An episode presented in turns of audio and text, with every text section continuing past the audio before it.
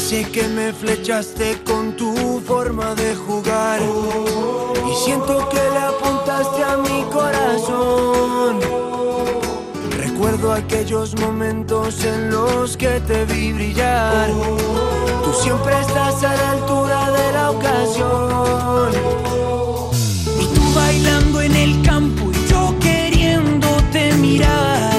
Confieso que Muy buenas, ¿qué tal familia, amigos? Y bienvenidos a Camino al Cielo, el programa especializado en la Liga Smartbank, la liga más emocionante del mundo, como todos sabemos. Como siempre, estamos en las noches de Twitch de Fondo Segunda y en las madrugadas de Radio Marca, por supuesto también en, todas las plataformas de podcast y también en Radio Sporting. Como cada semana, tenemos a José Miguel Capel en la producción e Iván Borja en la edición y realización, además de todo el equipo técnico de Radio Marca encargándose de que este programa suene cada madrugada de los lunes a las dos y media en la radio del deporte. La semana pasada os dije que hoy volvía eh, Ja- Jaime Mateos, pero, pero al final me ha gustado lo de presentar y, y me he quedado por aquí otra vez. Eh, acaba de finalizar la jornada 18 en la Liga Smartbank en segunda división con, la, con el partido entre la Ponferradina 1 y Burgos 2. Se adelantaron los de Calero por medio de Gaspar Campos, empató Hugo Vallejo y al final marcó el segundo Muraz para devolver al Burgos al ascenso directo. Le ha quitado la plaza al, al Alavés. Eh, vamos ya, después de todo esto, con los resultados de la jornada 18 en la Liga Smartbank. También eh, tenemos por aquí desde el primer partido el que se jugó el miércoles precisamente entre Tenerife y Oviedo, que ganó 0-1 el equipo de Cervera.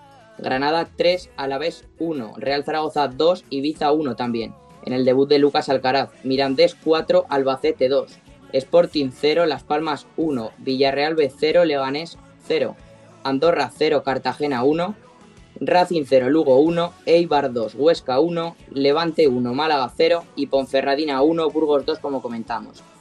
Y ya ponemos por aquí la clasificación, como digo, eh, el Burgos se ha metido en, en ascenso directo de nuevo, pero líder va la Unión Deportiva Las Palmas con 34, igual que los de Calero y el Alavés. Cuarto queda el Levante con 31 como el Cartagena, después va el Eibar con 30 y cierra el playoff. Justo por debajo, séptimo, queda el Granada con 28. 27 tiene el Andorra. 25 Leganés y Albacete. 24 Huesca y Villarreal B. Después, decimotercero el Sporting con 23, igual que el Oviedo. Y justo por debajo, el Real Zaragoza con decimoquinto con 21. Decimosexto queda el Tenerife de Ramis con 20. Decimoséptimo el Mirandés con 19. Y ya justo por encima del descenso el Racing con 18, empatado con el Lugo, que es el primer equipo que marca esa zona, a Ponferradina con 17, Málaga con 14 y el Ibiza como colista una semana más con 12. Y el menú de, de esta noche aquí en Camino al Cielo es el de siempre, el mejor, café con Loren Castro y más tarde la radiografía con Borja Aranda del Levante Málaga. También, por supuesto, entrevista con Miquel Rico, el veterano futbolista del Cartagena. Y para acabar, lo, lo- lo más, eh, lo que más espe- esperáis cada semana, que es la taberna de plata con todo el equipo. Ya podéis ir por ahí mandándonos eh, mensajes por, por el chat de Twitch, pero antes de, antes de todo, antes de, tranquilamente, antes de, de- de meternos en, en faena, vamos con eh, el equipazo que tenemos por aquí hoy. Samuel Jurado, muy buenas, ¿qué tal? Muy buenas noches, Mario. ¿Qué tal? ¿Cómo estáis todos? Daniel Soriano, ¿qué tal? Muy buenas. Buenas noches, familia. Encantado de volver por aquí. Y Borja Aranda, por supuesto, ¿qué tal? Muy buenas, Mario, ¿qué tal? Muy bien. ¿Qué os ha parecido la jornada? ¿Algo que queréis destacar? Bueno, pues ese cambio ya, ¿no? En, el- en- en la parte alta. También, por ejemplo, esa goleada del Mirandés 4-2 a un Albacete que parece que hace un poco agua relativamente y el partido bastante paupérrimo, yo creo, del Racing en el Sardinero. Yo fíjate que me ha quitado un poquito lo del Albacete, pero ya que ha dicho esa, voy con otra. A mí al menos lo que más me ha sorprendido fue la mala imagen defensiva que dio el Alavés contra, contra Granada. Yo me quedo con- con el Granada. Yo me quedo con el Granada y el Levante, dos equipos que cambiaron de entrenador para mejorar dinámicas. Es cierto que el Granada perdió con el equipo de Sori hace, hace poquito, pero la realidad es que las sensaciones son muy diferentes a cuando estaban Caranca y Nafti. Así que mejoran, el Levante ya está muy cerquita, el Granada empieza a asomar y dos grandes que tenían que estar desde un principio dominando puestos altos, pues que ya se empiezan a acercar a donde les corresponde. Sí, luego, de- luego debatimos un poco más sobre todo esto, eh, porque, porque vaya jornada, mañana empieza otra. Eh, ¿qué, qué equipos creéis que, que están un poco llevando la iniciativa en estas últimas semanas que están dando un paso adelante?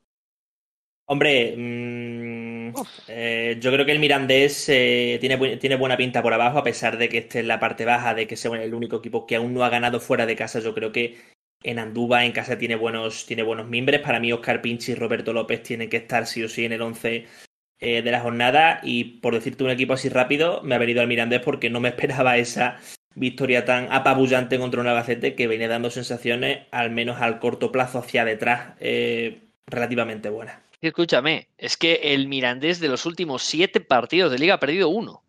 Hablamos de un equipo que estaba casi desahuciado en un momento de esta temporada de Liga Smartbank, que todos dábamos por hecho que iba a ser un descenso, un descenso porque no, no veíamos mejoría. De repente empezaron a sumar puntitos, empate, empate, de repente una victoria, otro empate, pero han enganchado de los últimos tres, dos partidos ganados, la derrota con el Oviedo eh, que bueno, que, se puede entender en el Tartiere, y es un equipo en alza, y como bien comentaba Samuel, Albacete, todo lo contrario. El equipo de Alves eh, cuesta abajo y sin frenos. Con el, ¿eh? Sí, con el Mirandés tiene ahí un buen espejo el, el Málaga, ¿no? Ojalá. Ojalá. Yo, yo, el Málaga tengo que decir, y luego lo comentaremos un poco en la radiografía, que, que yo veo brotes verdes en el Málaga. Lo veo un equipo que compite mucho mejor y que compite de verdad que si no tuviera el lastre de puntos que tiene ahora mismo, seguramente estaría cómodo en la clasificación, no digo arriba, ¿eh? pero digo en mitad de la tabla, acomodado y compitiéndote los partidos un poco, pues a lo mejor lo que te hace el Huesca o, el Leganés, una, una, cosita así, ¿no? Sería un poco lo que podría hacer este Málaga, porque ayer se lo puso muy difícil al Levante. Es que es lo que te iba a decir, Borja, me lo has puesto votando con el tema del Mirandés de una sola derrota en siete partidos que os has dicho. Sí, El Leganés, una sola derrota en diez. Y siete partidos invicto. O sea, la imagen, lo siento barrer para casa, pero es que ahora la, situación del Leganés junto con el Granada, con el Levante que diga, son las dos mejores rachas actualmente en, en la Liga Smartbank y sobre todo por el juego mostrado porque el Leganés esta última jornada en el Nial Camp, uno de los únicos cuatro campos en los que todavía no han ganado, pudo haber goleado y debió haber goleado el Leganés. Que está a dos puntos, ¿eh? Del, Andorra, del Super Andorra, que todo el mundo estábamos alucinando, y con, y con razón porque lo está haciendo muy bien el Andorra de Sarabia. Pero el Leganés, que decíamos que mal el Leganés, ¿cómo, empezó el Leganés, resulta que están a dos puntos. Esta es la realidad de un equipo que está ahora mismo en un empujón importante. No mencionemos la palabra. No mencionemos la palabra. Yo no la voy a mencionar, sorry, yo no la voy a mencionar. El partido del Andorra da para mucho análisis porque no merece perder ni tampoco para tal. Merece ganar el Andorra, pero bueno. merece golear, de hecho. Merece golear, de hecho, claro. Sí, sí, sí, totalmente. Bueno, luego hablaremos un poco de todo esto, también del centenario del Tenerife, con, con, todo lo que ha pasado en la isla, el bajón del Albacete y Racing, que comentabais por aquí también, y por supuesto también el, el Levante y el Granada, que siguen escalando posiciones y se están acercando ya al, ascenso directo. Eh, y todo esto y mucho más, como digo, en, en la Taberna de Plata. Pero antes nos vamos a Cartagena para hablar con el bueno de Miquel Rico, que nos ha dejado una entrevista bastante interesante. Hola, soy Oscar Trejo, jugador del Rayo Vallecano, y les mando un abrazo a mis amigos de Camino al Cielo en Radio Marca.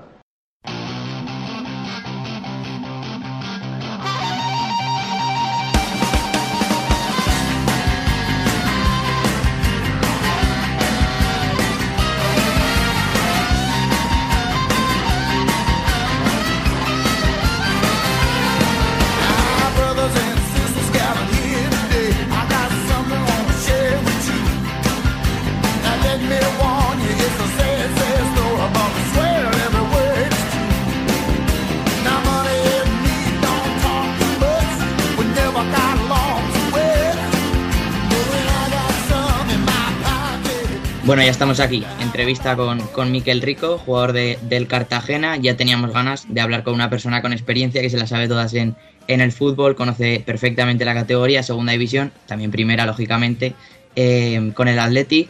Eh, ¿Qué tal, Miguel? Bien, bien. Aquí estamos, nada, todo bien, disfrutando el año de momento y contento. Eh, bienvenido a Camino al Cielo, lo primero. Ya recuperado de, ya recuperados más o menos del partido ayer, hablábamos ahora. esta semana jornada, jornada en tres semanas. Eh, otra, otra, nueva, otra nueva semana, otro nuevo partido. ¿Cómo estáis? Bien, el equipo está bien. Eh, fue un partido complicado el de la Andorra, un equipo muy dominador, que tiene mucho balón. Eh, bueno, el equipo compitió, se mantuvo en partido y luego tuvo la suya. Ha habido otras veces que ha sido al revés, que hemos sido nosotros los protagonistas absolutos y no nos hemos conseguido ganar. Y bueno, pues esta vez cayó cayó de nuestro lado y bueno, viaje, dos días de entrenamiento suavecitos para llegar el miércoles a, a ¿Cómo lo vivisteis? Porque es lo que es lo que decías, al final esto es el fútbol, ¿no? Que, el que no el que no aprovecha las suyas luego te puede llegar al rival y, y, que, te, que, te la, que te la clave, ¿no? Al final esto pasa todas las semanas, que, que si no te pasa a ti, pasa al revés o pasa en otro partido. Pero ¿cómo lo vivisteis vosotros desde el campo? Bueno, el plan de partido era Sabíamos que ellos siempre tienen más posesión que el rival y el plan de partido era defender lo mejor posible, robar lo más alto posible y, transitar. Yo creo que nos faltó un poco lo de transitar para darles algún sustito y, que no estuvieran tan cómodos. Sí. Eh, pero bueno, fue mucho tiro de fuera del área sobre todo, con buenos golpes de balón. Eh, pero como te digo, ¿no? el equipo compite, el equipo no se deja ir, el equipo aunque, aunque esté sometido... Eh, va full y cuando pasa eso, pues bueno, luego puede pasar que tú tengas, que tú tengas alguna y ya te digo, ¿no? Pues eh, cayó, cayó de cara. Lo de lo de Aarón sin calificativos, ¿no? Porque, porque impresionante el partido que hizo. Eh, ya lo conocíamos de Granada la temporada pasada, pero, pero este año eh, jugando, jugando muchos minutos y la verdad que hizo un partido yo creo que impresionante, quizá el mejor, ¿no? Desde que llegó. Sí, probablemente sí, porque estar en partido es trabajo de todos, pero bueno, luego Aaron pues, sí que tuvo una, actuación muy buena y sabemos que ahí pues estamos súper cubiertos, ¿no? Porque tanto Aarón como Marc, como incluso Sergio, eh, que está con el filial, son tres porteros muy buenos y, bueno, eh, tenemos mucha seguridad ahí. Oye, quintos a tres puntos de, del liderato. Lógicamente, yo creo que el objetivo del Cartagena primero, obviamente, son los 50 puntos, ¿no? Pero pero la verdad es que eh, yo creo que, hablar de eso casi queda, casi queda extraño, ¿no? En, eh, a las alturas que, estamos, por cómo está el equipo, ¿no? Por, por cómo estáis rindiendo, por los puntos que estáis consiguiendo.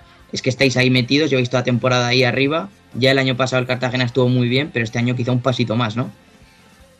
Yo creo que el equipo respecto al año pasado eh, igual tiene algo menos de calidad. El año pasado el Cartagena quizá sobre todo en Cartagonova jugaba mejor. Eh, o más vistoso, por decirlo de alguna manera, pero este año el equipo compite muy bien y el equipo eh, siempre da todo, no se deja llevar, eh, siempre está ahí, creo que el grupo es la hostia, creo que es lo mejor que tenemos, el grupo que hay. Y, bueno, estamos ahí. El objetivo al llegar probablemente no fuera ese, pero siempre digo lo mismo, a un partido nosotros podemos ganar a cualquiera y podemos perder con cualquiera. Entonces, si tú te enfocas en ir eh, cada partido a intentar ganar ese partido, bueno, eh, ¿quién no te dice que a falta de 10 jornadas te veas peleando por algo más que por la salvación? ¿no? Lo que queremos es eso, ¿no? Competir cada partido, intentar ganar cada partido, igual que sea en casa, que sea fuera, que vayas octavo o que vayas segundo. Competir cada partido para ganar y a partir de ahí veremos si nos da para, estar ahí o no. Sí, al final eh, muchas veces se dice que, que, obviamente hay que tener calidad, ¿no? Que decías que igual el año, que, el año pasado eh, había algo más. Este año quizá haya más experiencia, que también es importante, y, a veces quizá no, se habla demasiado de ello.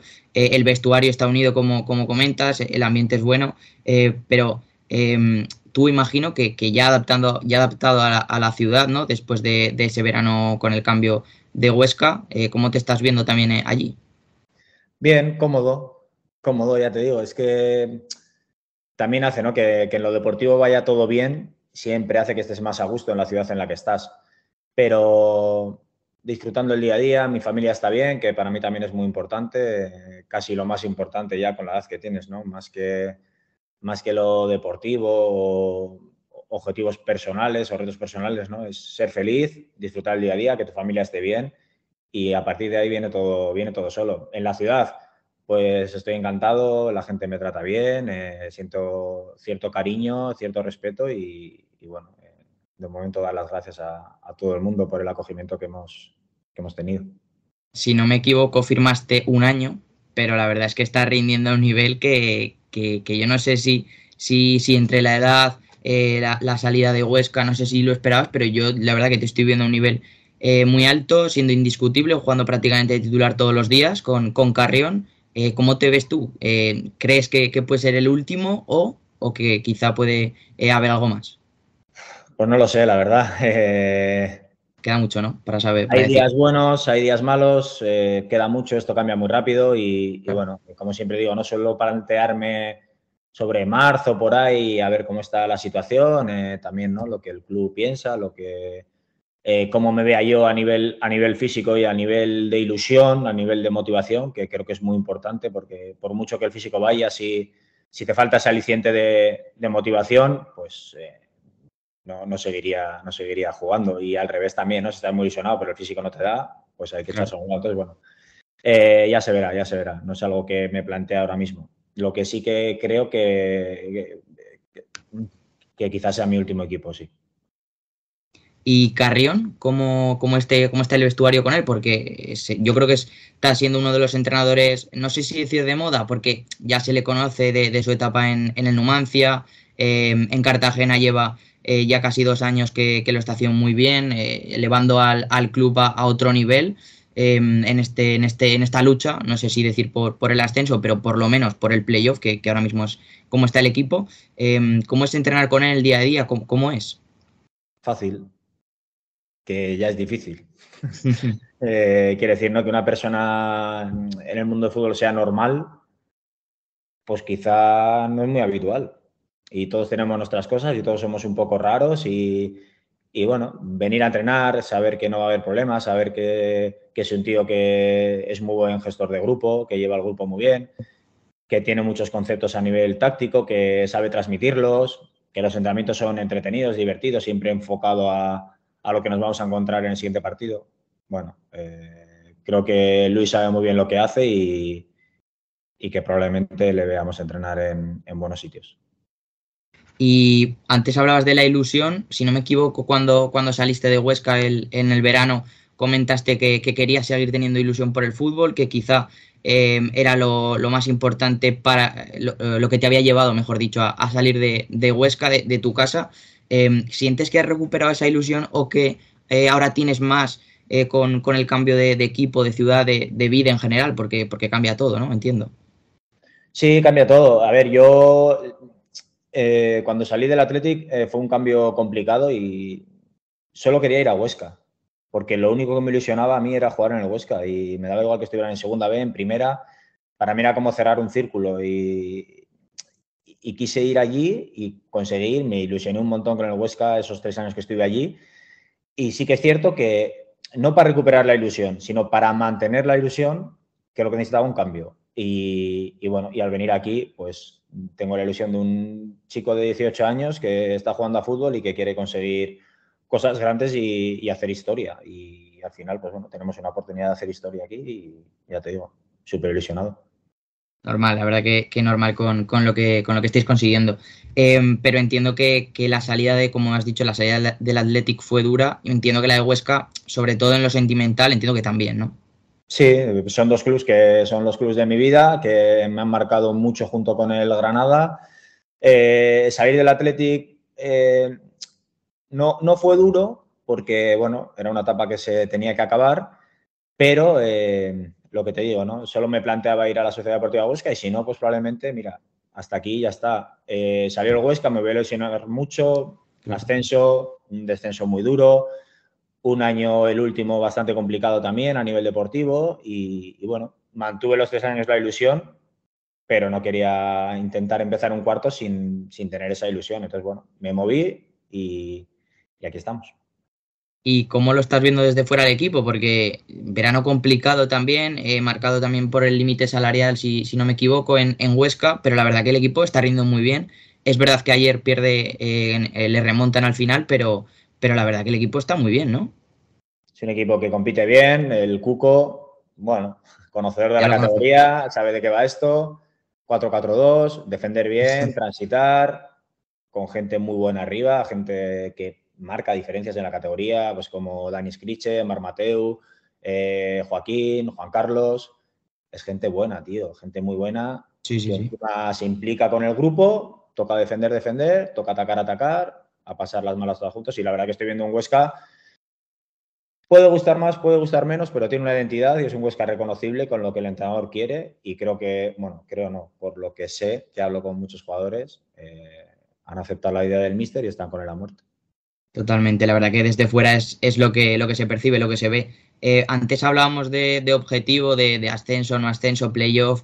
También está por ahí el Granada, lo has comentado también Em, que obviamente estuviste allí, eh, un, club al que, al que quieres mucho. eh, ¿cómo lo estás viendo? Porque yo creo que, está cimentando en cuanto a puntos, sensaciones, está cimentando todo en los Cármenes. Tú que conoces bien eh, el estadio, los Cármenes, ¿te sorprende que sigan invictos? Que, estén, que sean básicamente lo que, lo que están consiguiendo todo lo, lo cimenten allí. No, no me sorprende. Creo que ir a jugar a los Cármenes como visitante es complicado. Eh, yo cuando ascendimos allí, basamos el, el, ascenso lo basamos en los Cármenes. Y fuera nos costaba mucho, mucho, mucho sacar puntos. Y en los Cármenes costaba mucho que se fueran puntos. Y creo que ha sido así durante todos los años. Y sabes que cuando vas a los Cármenes te, te va a tocar sufrir. Y ellos ahí son muy favoritos. Les está costando un poco más fuera, pero bueno, eh, no, no pasa nada. Si tú vas sumando en casa si en algún momento cambia la dinámica, pues te vas a ver más obligado a, ganar fuera, pero a mí también pasó con el Huesca, el año que ascendimos, igual, en casa grabamos todo y fuera nos costaba mucho. Y no pasa nada, tío. Si tú mientras vayas sumando y vayas estando ahí en la pelea y tal, al final es cuando hay que pegar el, arreón. Eso es, además, esta semana ha, jugado y ha ganado precisamente al, líder, al Alavés, le recorta puntos, eh, se mete ahí otra vez en la pelea. Eh, es un equipo que, está ahí, que, que, está muy vivo y que, oye, igual os metí los dos en playoff. Bueno, ojalá, lo firmo, lo firmo ya. Eh, ojalá, ojalá pase, pero sí que es verdad que es un equipo que tiene un equipazo, que ha firmado un buen entrenador. Eh, los Cármenes, eh, recién descendido, bueno, tiene muchos alicientes que te hacen ver que el Granada debería estar ahí arriba. Pero, segunda división, es muy difícil, te puede ganar cualquiera en cualquier momento y es, es larga, es larga. Entonces, bueno, nunca se sabe qué, puede pasar. Sí, los, ves como favoritos, entiendo, ¿no? Sí, sí, sí, está claro que sí. Sí, sin duda. Yo creo que cuando, de hecho, cuando acabó el mercado de, verano, yo los veía como, como, probablemente el equipo más completo, eh, más favorito quizá. Es verdad que no han salido las cosas con, con Caranca, pero este cambio de entrenador eh, yo creo que también le está sentando, le está sentando bien. Em, y el Athletic, porque eh, también hay que hablar un poco del Athletic, además em, con, con, lo de Nico Williams, con la selección. Eh, ¿Ves muchos partidos del equipo? Todos los que puedo. O sea, cuando no me coincide que juego yo o que, o que joder, no estoy fuera o lo que sea, siempre intento verles, claro. Claro, es que entiendo que, supongo, bueno, no sé si, si ves mucha segunda, ves mucha primera, entiendo que obviamente lo que, lo que comentas ahora del Athletic, pero claro, en segunda de a Granada, al Huesca, ¿te da tiempo para todo? Eh, tengo familia también, entonces bueno, eh, vamos, vas priorizando un poco, pues igual hay un partido atractivo que te apetece ver eh, y lo dejas pasar para luego ver alguno que, bueno, que te apetece más ver, pues porque hay algún ex compañero o amigos o son ex equipos. ¿Y el Mundial lo estás viendo, no lo estás viendo? ¿Te apetece? es raro, ¿no? Sí, pero me apetece, cae bien. O sea, quiero decir, partidos entre semana, muchos partidos. Eh, eh, es un torneo diferente, muy especial, eh, cada cuatro años y sí, sí, sí, que lo estoy, lo estoy intentando ver. ¿Y el partido de mañana contra, contra Marruecos de España, cómo lo ves? Lo veo complicado, lo veo complicado. creo que Marruecos tiene un buen equipo, creo que está haciendo las cosas bien, ha sumado 7 de 9 jugadores verticales, diferenciales, y va a ser un partido, un partido difícil. Si España está bien, está a su nivel, eh, tiene, tiene el balón y, tiene criterio y, en la última zona, ¿no? que es donde más cuesta, está claro, eh, genera peligro, pues, pues tendremos opciones, pero va a ser un partido duro. Y antes hablábamos de, del Athletic, lo que te decía de, Nico, ¿qué es para, para, una persona que quiere tanto el Athletic eh, que es tanto del Athletic como tú, eh, que es ver a un canterano de precisamente del, del Athletic Club en, la selección, además eh, con, la juventud que tiene, lo rápido que ha llegado, ¿cómo, cómo lo, está, cómo lo sintiendo? ¿Cómo lo, cómo lo, cómo lo ves? yo creo que es un éxito a la manera de trabajar del, del Athletic y del Ezama. Al final, nosotros allí vivimos de eso, de jugadores que salen de abajo y alguna, algún refuerzo que puedas hacer de fuera temporadas sueltas y eso el Atleti lo tiene que cuidar y lo cuida al máximo, ¿no? Cuando un jugador viene al primer equipo se le mima mucho para que enseguida se encuentre a gusto. Eh, bueno, como te digo, yo creo que es un éxito eh, que Nico Williams, con lo joven que es, esté en un mundial y que haya jugadores en el Atleti consagrados de la cantera, como son Ollán Sancet o, Vencedor o Zárraga, eh, bueno, muchos jugadores que estén ahí y creo que es bueno, fortalece mucho la manera de hacer las cosas del, del Athletic Club. Además con Unai Simón, ¿no? Como, no sé, bueno, con algo más de experiencia, ya que conocerá más el grupo quizá, aunque es verdad que ha habido muchos cambios. Eso también es, yo creo que se nota, ¿no? Al final tener un, compañero del club con el que, con el que vas eh, y que además, lo, como digo, conoce, conoce más a, la selección en general, el grupo. Sí, sí, sí, yo creo que es fácil para, para enseguida ver por dónde van los tiros, pero bueno, creo que Nico no tendrá mucho problema. Se le ve suelto, se le ve suelto. bueno, pues eh, me quedaría contigo hablando, hablando mucho rato, Miquel. Eh, ha sido un auténtico placer estar con, contigo aquí en Camino al Cielo, en Radio Marca.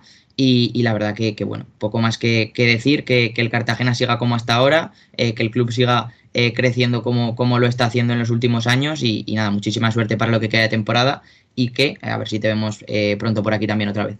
Muy bien, muchas gracias y nada, cuando queráis, ha sido un placer. Hola, soy Pablo Valcarce y te recomiendo escuchar la actualidad del Burgos en Camino al Cielo, de Radio Marca. Un abrazo.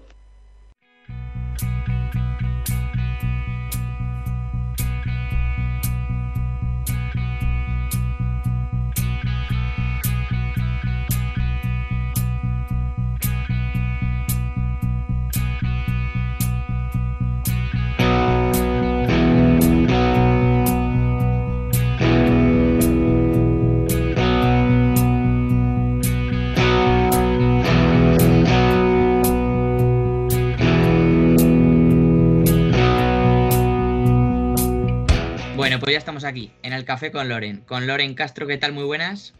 Hola, ¿qué tal, Mario? Muy buenas, muy buenas noches a todos.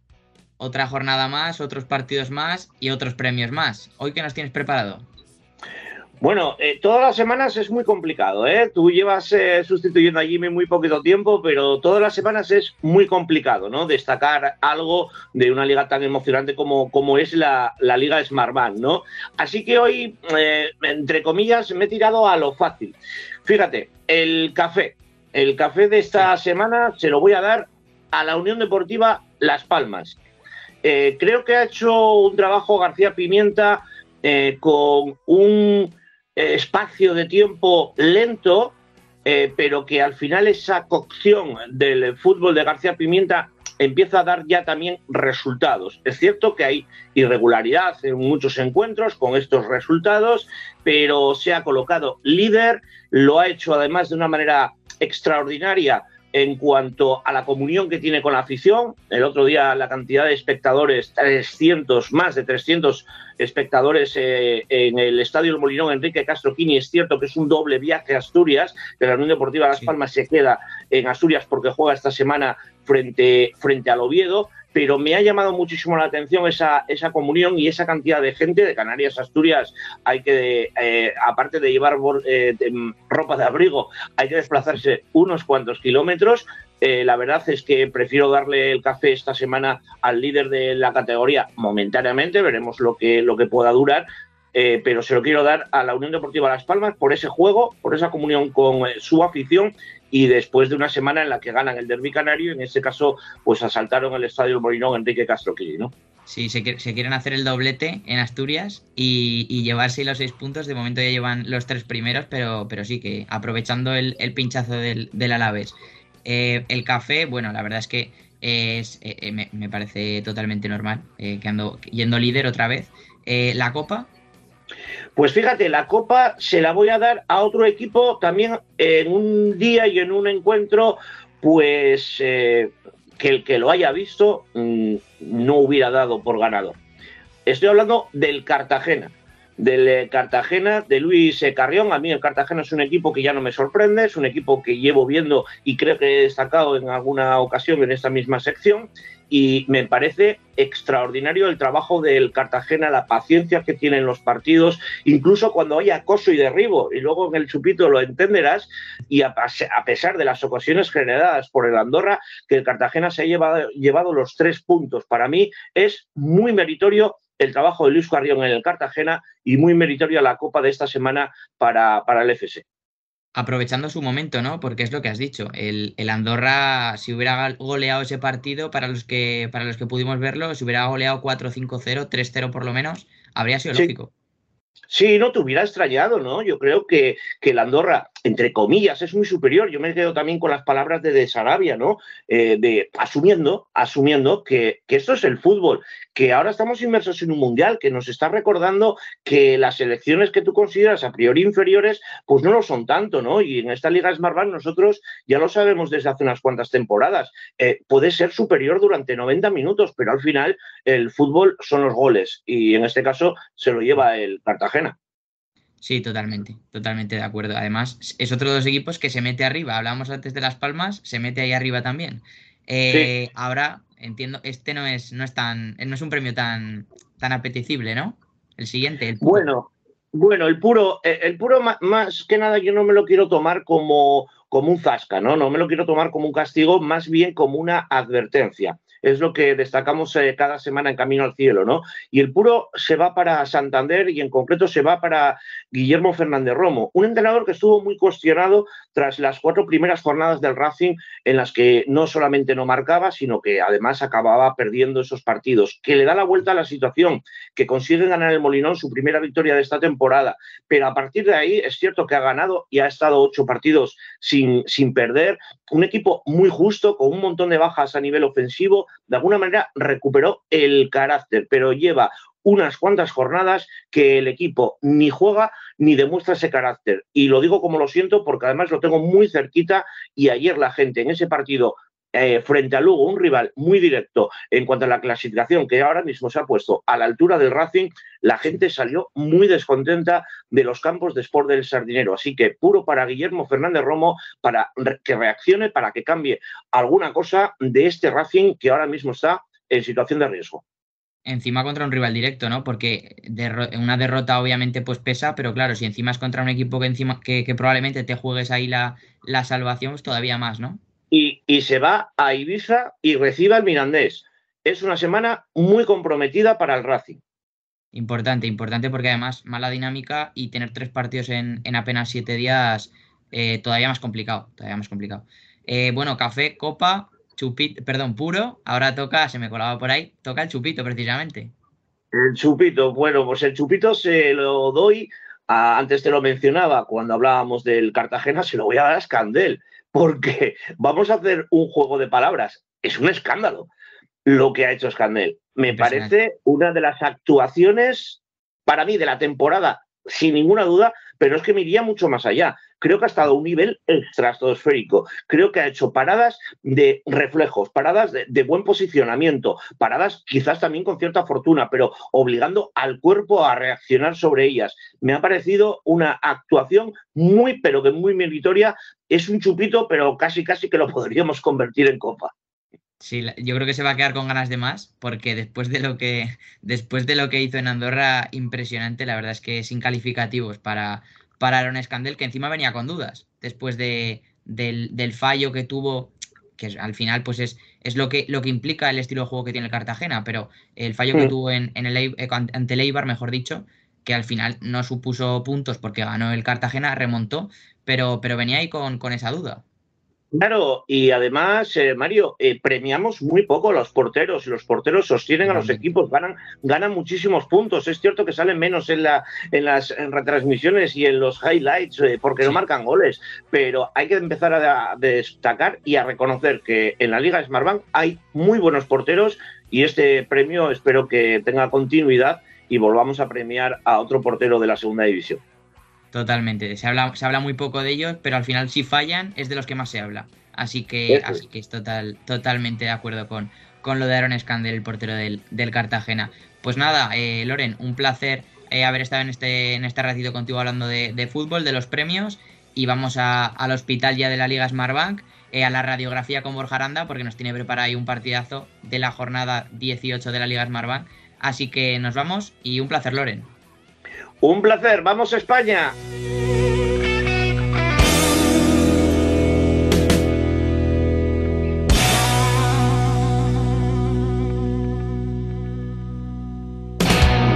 Hola, soy Cris Ramos, jugador del Club Deportivo Lugo y te invito a escuchar cada semana Camino al Cielo de Fondo Segunda.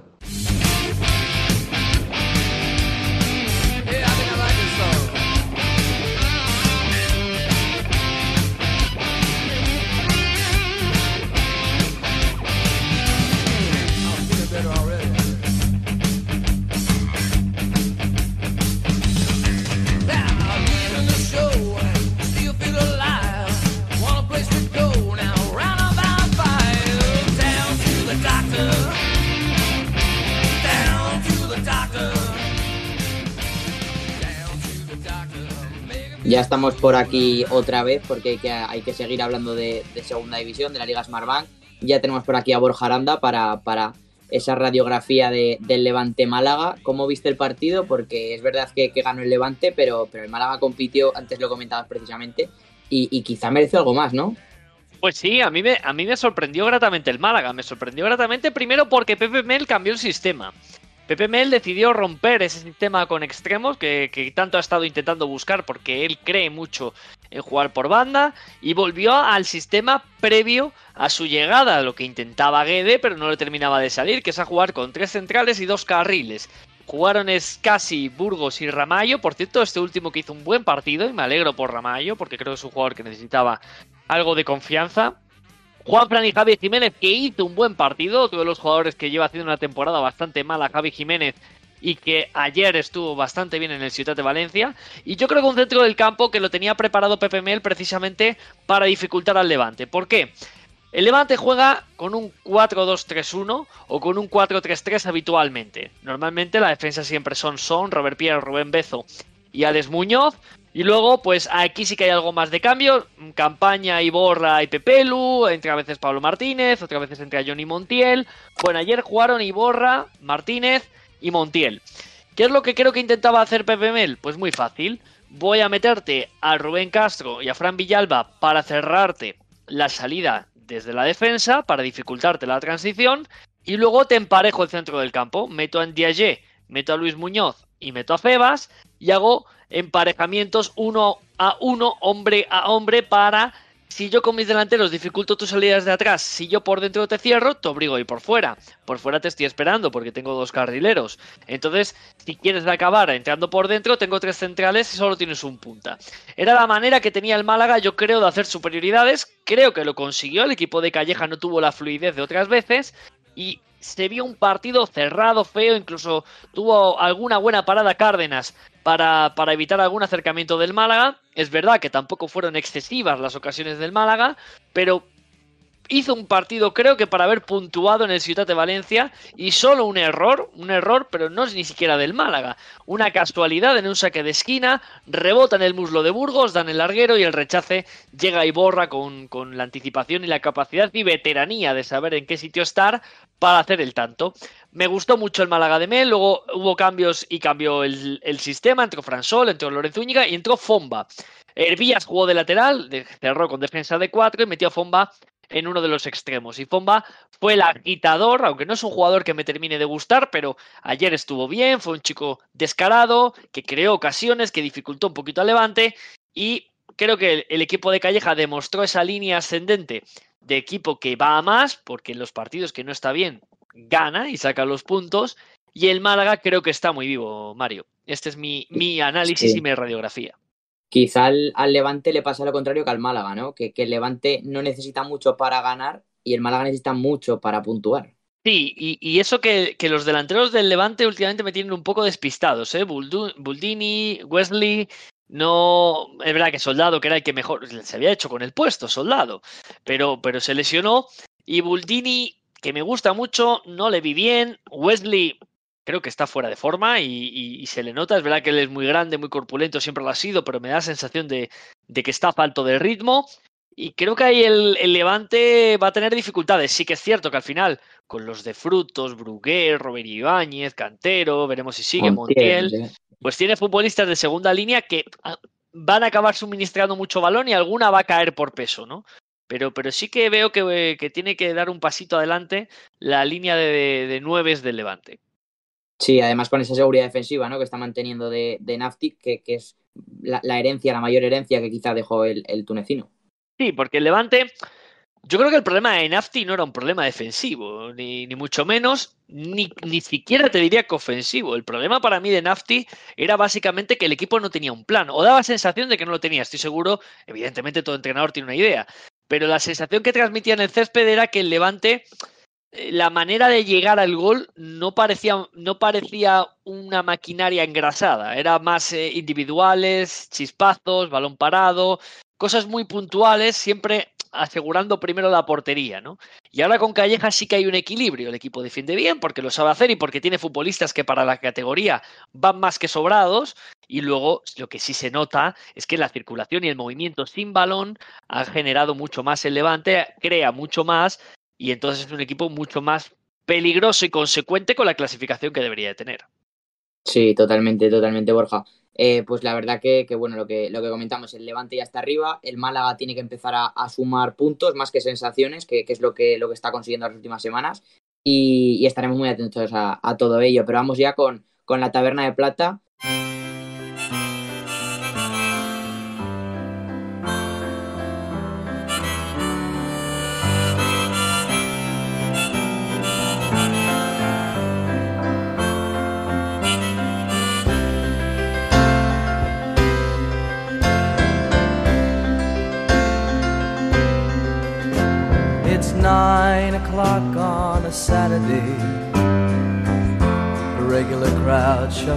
Por supuesto se queda Borja y también está por aquí Samu, como, como habéis visto antes, como habéis escuchado mejor dicho, para, hablar un poco de, la categoría, un poco sobre otros equipos.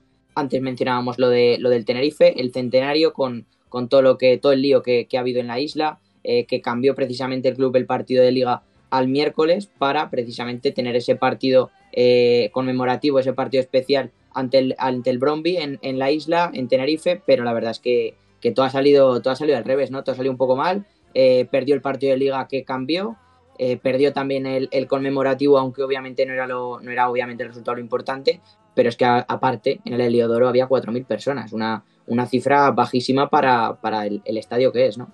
A ver, parece que a perro flaco todos son pulgas en el caso del Tenerife, ¿no? Se cometió un error muy grande en cuanto a planificación en este partido. Eh, en cuanto a la promoción, el momento deportivo, el día en el que se trajo, eh, 4.000 personas es poquísimo el Tenerife. Luego ya en lo deportivo, pues el equipo no plantó prácticamente cara ninguna. El Bromby se hizo con el control del partido muy rápido. Sí es verdad que el Tenerife tuvo momentos en los que eh, controlaba la posición, pero en tres cuartos se cegaba, se le bajaba la persiana, los, los goles caían uno detrás de otro. Ramis aprovechó para darle minutos a, a jugadores menos habituales, ya unos poquitos de minutos más a, Corredera para que se vaya integrando otra vez en la dinámica del equipo que tanto lo necesita el Tenerife. Importante, importante eso también. Muy importante Corredera, pero un partido que fue un desastre. Yo no sé en qué momento se le ocurre a lo que es la gestión del equipo desde el club hacer este partido en este momento. Eh, leía hace poco una crónica en el diario As del compañero Alejandro Scalé eh, que decía que bueno que en su momento el Tenerife, si no me equivoco, hacía historia ganando al Bromby en Europa hace ya unos cuantos años y hoy pues bueno sucumbe 0-4 en casa con muy poquísima gente apoyándolo, poquísima gente viéndolo y vemos el reflejo de un Tenerife que ahora mismo, como dicho, a perro flaco todos son pulgas ahora mismo. El Bromby de Daniel Vaz, el, viejo conocido de la liga en Valencia, Celta y Atlético de Madrid. Yo creo que el Tenerife está en esa fase de aceptar su realidad y, quiero ser muy claro con esto. Yo creo que lo que vivimos el año pasado con el Tenerife no era la realidad del Tenerife.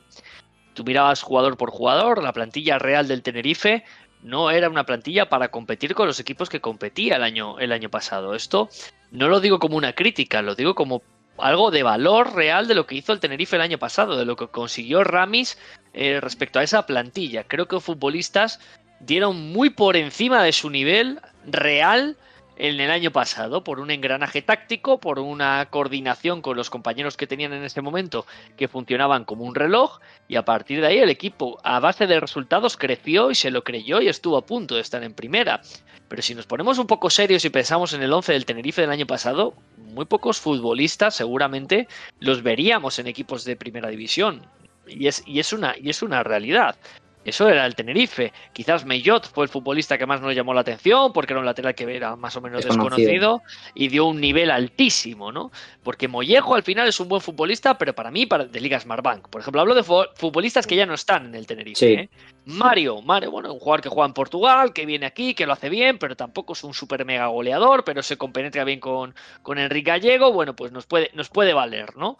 Entonces, eh, claro, es que tampoco hay mucho más. Y Bermejo, que a mí sí es el jugador que a lo mejor es un poquito más diferente ahora en el Burgos, pero, pero tampoco más. Es que ha venido Modauda, por ejemplo, que para mí es mejor futbolista. Eh, es que ha venido Garcés, que para mí mejora los delanteros que tenía que acompañaban a Gallego el, otro, el año pasado. A mí, a mí Garcés me gusta más, por ejemplo, que Mario, a mí personalmente.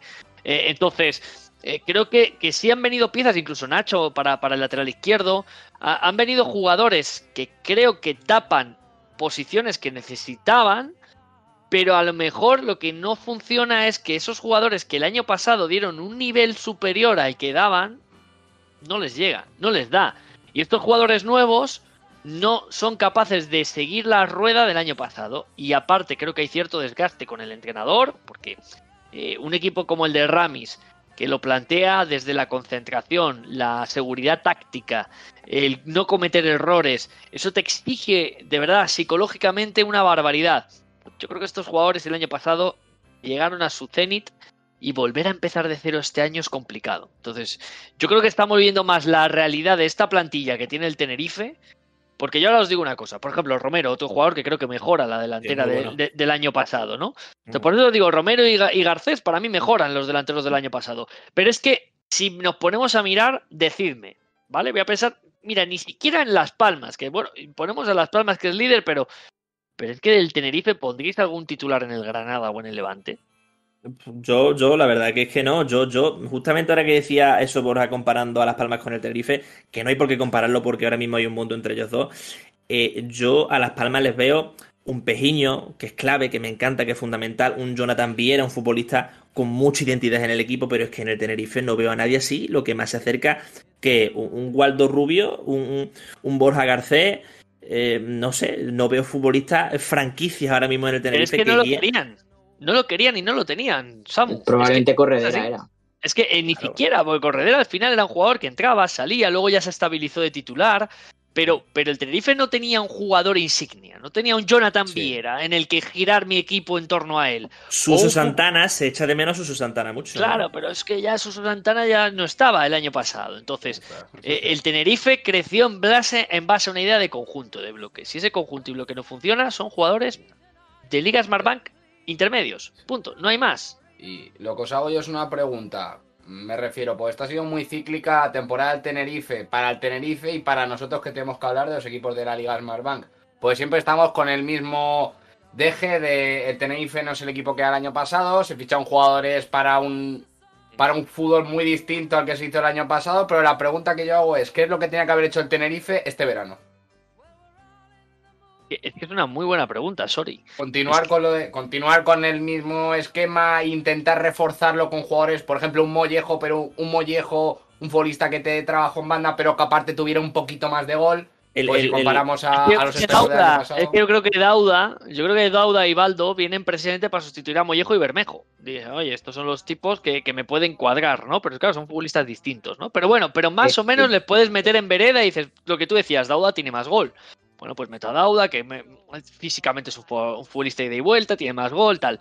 Baldo tiene mucha calidad, es un poco como Bermejo, ¿no? Jugadores que te pueden generar de repente acciones individuales. Incluso lo de Nacho, que, me puede cuadrar, ¿no? Se va Moore, que Moore al final era un tío de potencia, de llegada, por insistencia, pero tampoco era un jugador técnicamente bueno. Te viene Nacho, que tiene un gran golpeo de balón, jugador con experiencia. Es decir, yo la idea del Tenerife la entiendo. Yo cuando estoy en verano y veo los fichajes del Tenerife, yo pienso en el guion del, Club Deportivo Tenerife y digo, me cuadra perfectamente cada fichaje. Entiendo perfectamente lo que quiere el club y lo que quiere el Ramis. Ahora, ¿cuál es el problema? Que el resto de piezas no están al nivel excelso del año pasado. Y esos jugadores, si no están a ese nivel exceso, los nuevos no suman. Nacho que de momento no está dando el nivel. o sea, mira, eh, hablando con compañeros que cubren al, al, Tenerife allí en primera persona, se aferran mucho a la gran lista de bajas que tiene el Tenerife desde que empezó la temporada. Vienen comentando que siempre tienen un parte muy largo de lesiones. Entre ellos Corredera, pues se ha notado mucho. También se aferran los compañeros a que dicen que el Tenerife empezó mal la temporada porque le pesó mucho el desgaste físico y moral, y moral también, de quedarse a muy poquito, a, minutos de subir a, primera. Cosa que eso les ha quemado mucho, parece que no, pero el inicio de temporada al Tenerife de ahora, que parece que mejora un poquito, pues le le marcó. Yo voy a romper una lanza en favor de Rami. Yo creo que un entrenador que te lleva al equipo la temporada pasada a estar tan cerca de subir, a hacer un pleo grandioso como el que hizo, derribando a Las Palmas y quedándose muy cerca, se debe apostar más por él porque Yo sí me creo eso de que a Tenerife le ha afectado mucho las bajas que ha tenido. Y claro, pues ahora el equipo se, resiente, pero es que un equipo también que ha tenido muy mala suerte con, eso. El que, el que tampoco está, el que tampoco está bien es el Racing y el Albacete tampoco. Eh, son dos equipos que probablemente estén en uno de sus peores momentos de, la temporada. Es verdad que el Racing empezó muy mal, después cambió absolutamente todo eso. Ahora ha vuelto otra vez a, a, pegar un bajón y el Albacete sí que yo creo que en cuanto a sensaciones y, puntos está en un momento muy bajo, quizá el más bajo de, desde que empezó porque, porque nos estaba enamorando a todos con, con esa propuesta, con, con Alves, con, con lo bien que estaba eh, un recién ascendido además. Eh, ¿Cómo estáis viendo a los dos equipos? Porque, porque el Albacete todavía está tranquilo por ese margen que tenía, que incluso llegó a ir líder, pero el Racing ya está otra vez en, prácticamente en descenso. Es que el tema del Racing me sorprende más el bajón que ha metido en el Albacete por la intensidad con la que jugaba y de repente, sobre todo defensivamente, donde más se está flaqueando, pero en el caso del Racing, que también estaba, no tanto como el Albacete, pero sobre todo el Racing, cimentándose mucho en aspecto defensivo, todos los partidos o los ganas o los pierdes por la mínima, está siempre pendiendo de un hilo. ¿Qué pasa cuando de repente Paul Moreno no parece Paul Moreno, Rubén Alves no parece Rubén Alves? Y empiezas a fallar en defensa, que es donde te estás cimentando. Si de por sí ofensivamente te costaba mucho llegar a, rival y ahora prácticamente la única apuesta segura que tienes es Pombo, pues le va a costar mucho ganar al Racing si, si no vuelve a cimentarse eh, defensivamente, porque un, ejemplo es el de esta pasada jornada. Mira, el, partido del, Racing eh, fue tan paupérrimo, o sea, vamos a ver, eh, Sekuga Sama es el típico delantero que si no le llegan balones se convierte en una isla y no vas a recibir, no viene a elaborar juegos, se queda arriba y luego es que lo único que puedo sacar en positivo, que tampoco, porque es que estuvo muy solo y el peligro que creo fue justito fue Jorge Pombo. Disparos desde fuera, individualidades, el equipo si la robaba se le daba automáticamente a Jorge Pombo y ya en aspecto defensivo ya de eso ya ni hablo. Podemos decir claramente que Sekuga Sama podría ser perfectamente, si no hubiera tenido cierta suerte en alguna elección de equipo, un jugador de primera federación. O de, o, de, segunda federación, y los hay mejores en primera federación. ¿eh? Hay grandes, delanteros en primera. A lo que quiero decir es que creo que Sekuga Sama es un jugador bastante limitado. Y entonces la Liga Smartbank ya cada vez te penaliza más eh, la falta de nivel y de calidad. Antes la podías disimular, ¿no? El futbolista guerrero era el futbolista de segunda. Yo os hablo, pues yo ya me voy a poner un poco abuelo cebolleta ya que no está Jimmy Mateos. Cuando yo era jovencito en segunda división era donde estaban los jugadores aguerridos, los futbolistas de lucha, de brega, de choque, de contacto. Entonces, eso iba cambiando, ¿no? Y entonces era raro el ver futbolistas realmente muy técnicos en segunda división. Y cuando aparecía uno era como la novedad, ¿no? Y salía, y salía rápido. Ahora el nivel de la liga cada vez va subiendo y cada vez va creciendo.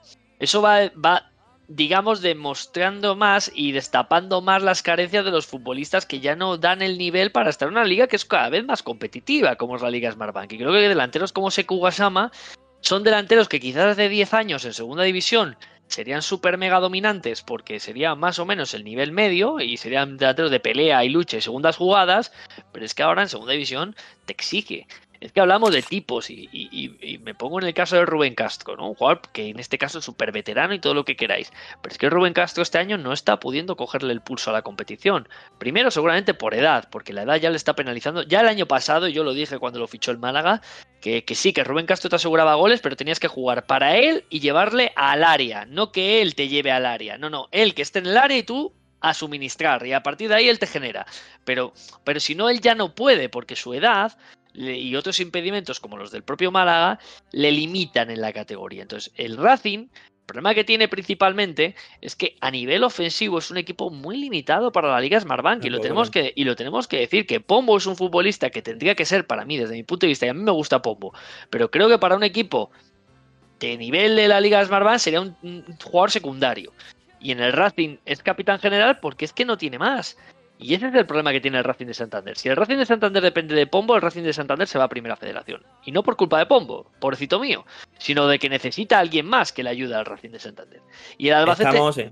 Dime, dime. Es que...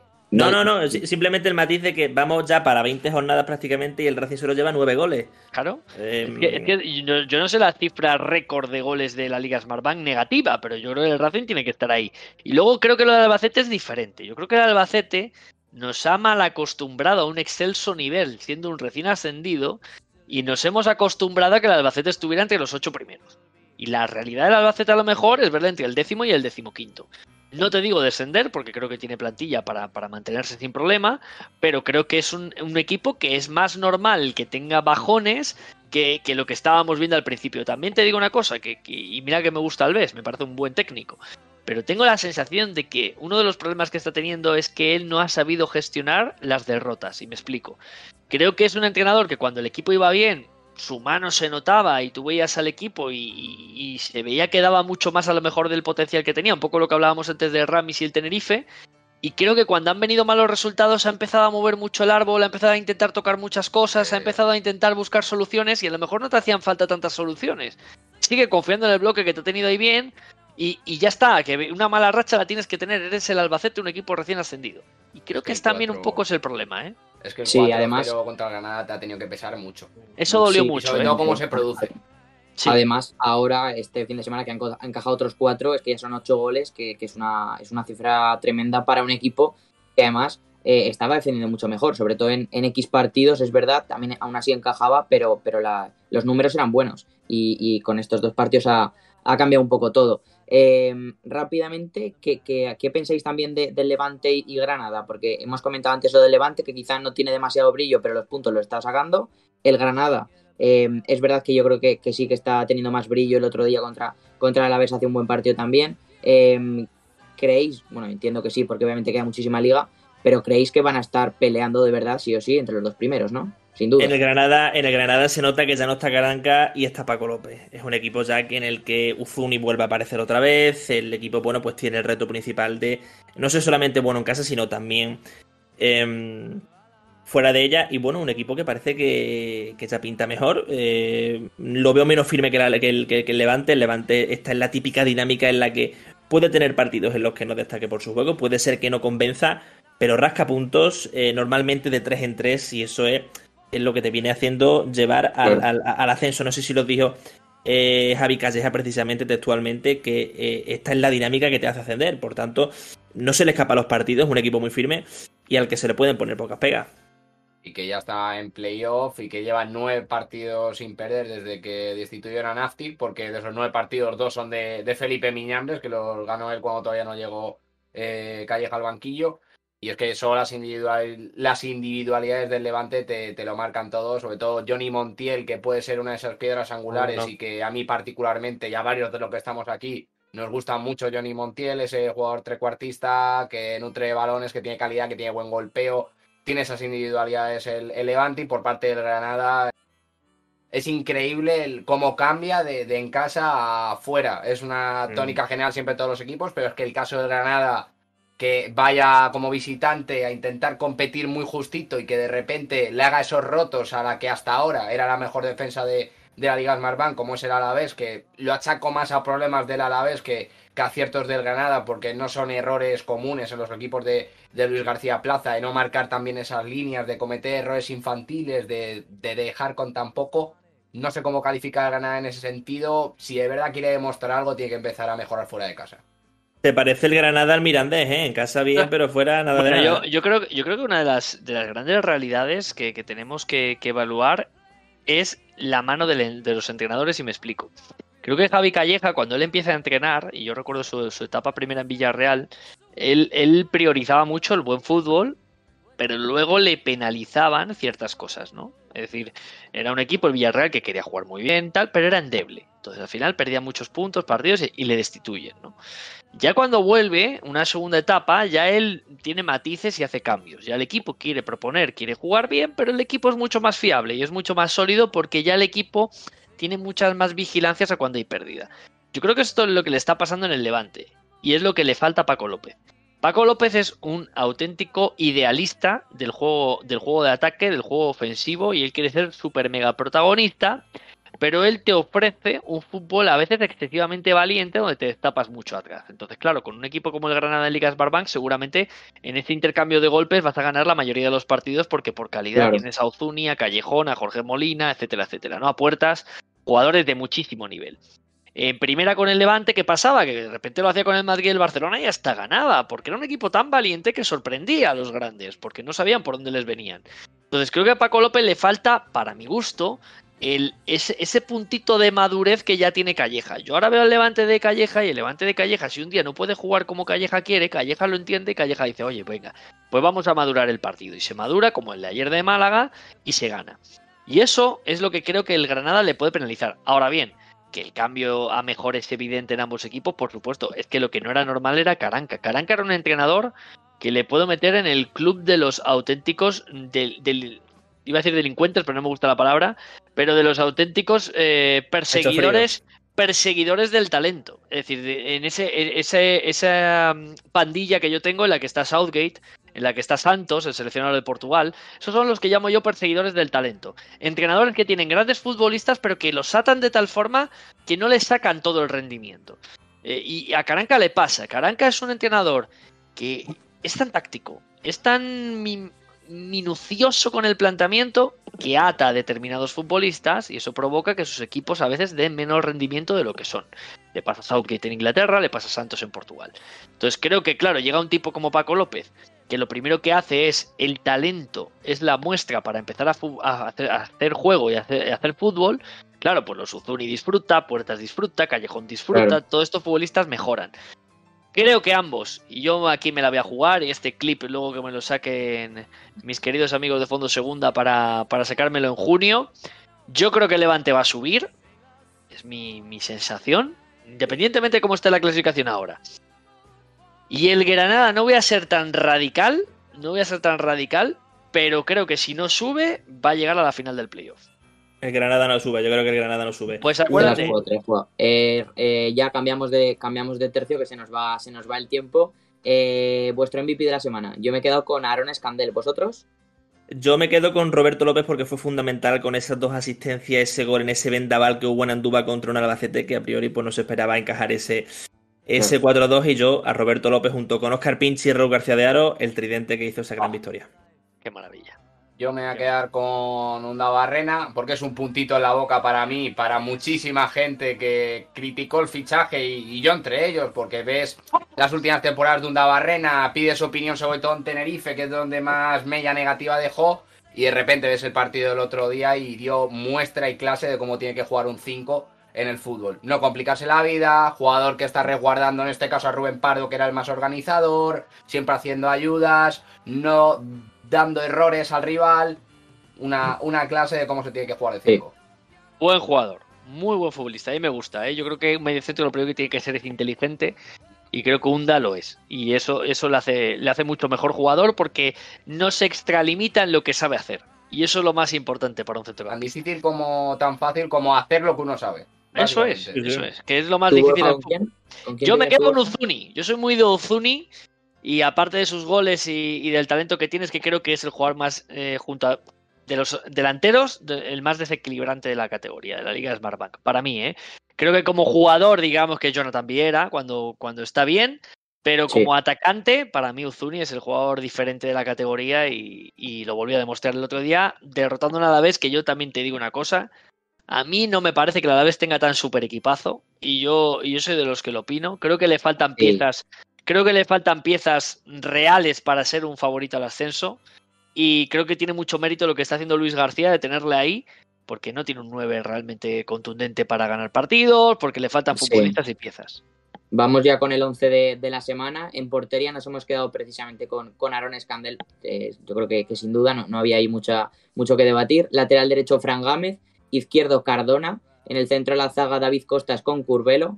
Eh, por delante en el centro del campo Unda Barrena que decía Sori, en los interiores Pablo Martínez y Bover, arriba en banda izquierda Uzuni, en derecha Roberto López y en punta Pinchi, buen equipo, yo creo que, que buen oh. equipo, entrenador, Fran Justo además segunda jornada en el Lugo y la verdad que, muy bien eh, con el partido que planteó en el Sardinero. Y revelación Manu Molina, ya no por el futbolista que es, sino porque lleva mucho tiempo lejos de, su mejor versión y, fue muy importante en, la remontada del Zaragoza desde que entró en la segunda mitad.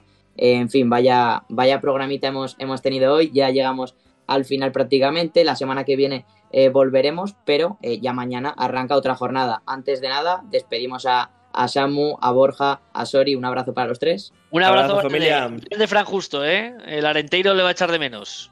Grande Fran Justo. Que no pierda la racha el Leganés. Eso es.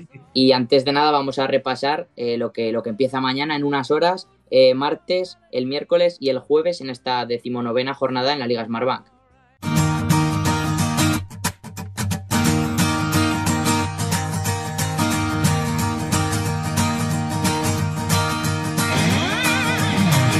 my alarm clock ringing, woke up telephone screaming, boss man singing his same old song. Empieza ya el martes, como digo, a las 7, Leganés, Mirandés, también a la misma hora, Oviedo, Las Palmas. A las 9, Albacete, Albacete Balompié, Real Zaragoza. Y ya el miércoles a las 7 precisamente también, Cartagena, Villarreal B y Huesca, Andorra. Y a las 9 para cerrar este, este miércoles, Deportivo Alavés, Tenerife. El jueves hay muchos partidos, el día que más, Burgos a las 2 contra Leibar. A las 4 y cuarto, Lugo, Sporting. A las 6 y media, Ibiza, Racing y Levante, Ponferradina. Y a, eh, a las 9 de la noche para cerrar la decimonovena jornada, Málaga, Granada.